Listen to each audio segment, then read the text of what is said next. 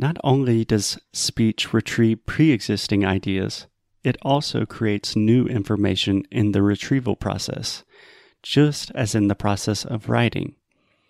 Speaking out loud is inventive and creative. Each uttered word and sentence doesn't just bring forth an existing thought, but also triggers new mental and linguistic connections. In both cases, speech and writing, the materiality of language undergoes a transformation to audible sounds or written signs, which in turn produces a mental shift. This transformation isn't just about the translation of thoughts into another set of signs. Rather, it adds new information to the mental process and generates new mental cascades. That's why the best solution for creative blocks isn't to try to think in front of an empty page and simply wait for thoughts to arrive, but actually to continue to speak and write anything, trusting in this generative process. Speaking out loud to yourself also increases the dialogical quality of our own speech. Although we have no visible addressee, speaking to ourselves encourages us to actively construct the image of an addressee and activate one's theory of mind, the ability to understand other people's mental states, and to speak and act according to their imagined expectations.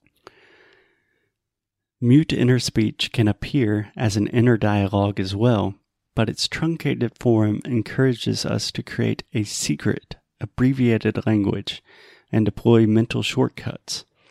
By forcing us to articulate ourselves more fully, self talk summons up the image of an imagined listener or interrogator more vividly.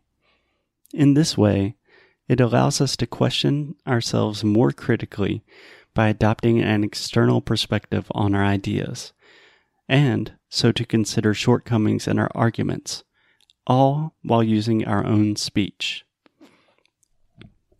You might have noticed, too, that self talk is often intuitively performed while the person is moving or walking around. If you've ever paced back and forth in your room while trying to talk something out, you've used this technique intuitively. It's no coincidence that we walk when we need to think. Evidence shows that movement enhances thinking and learning, and both are activated in the same center of motor control in the brain. In the influential subfield of cognitive science concerned with embodied cognition, one prominent claim is that actions themselves are constitutive of cognitive processes. That is, Activities such as playing a musical instrument, writing, speaking, or dancing don't start in the brain and then emanate out of the body as actions.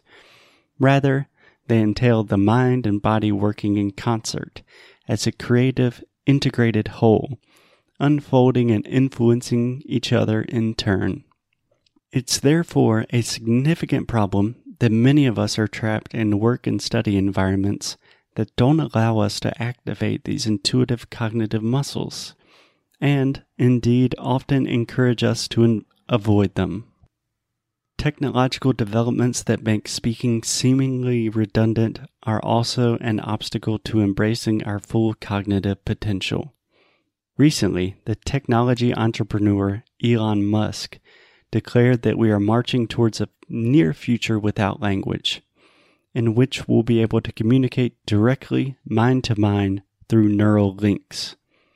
Our brains spend a lot of effort compressing a complex concept into words, he said in a recent interview, and there's a lot of lost information that occurs when compressing a complex concept into words.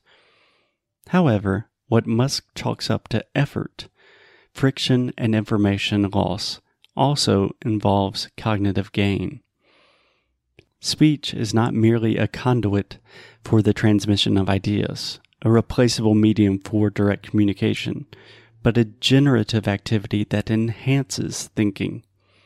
Neural links might ease intersubjective communication, but they won't replace the technology of thinking while speaking.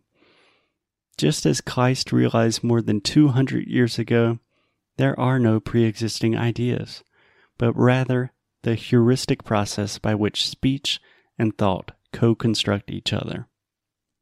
So, the next time you see someone strolling and speaking to herself in your street, wait before judging her.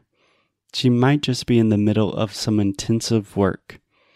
She might be wishing she could say, I'm sorry, I can't chat right now. I'm busy talking to myself. And maybe, just maybe, you might find yourself doing the same one day.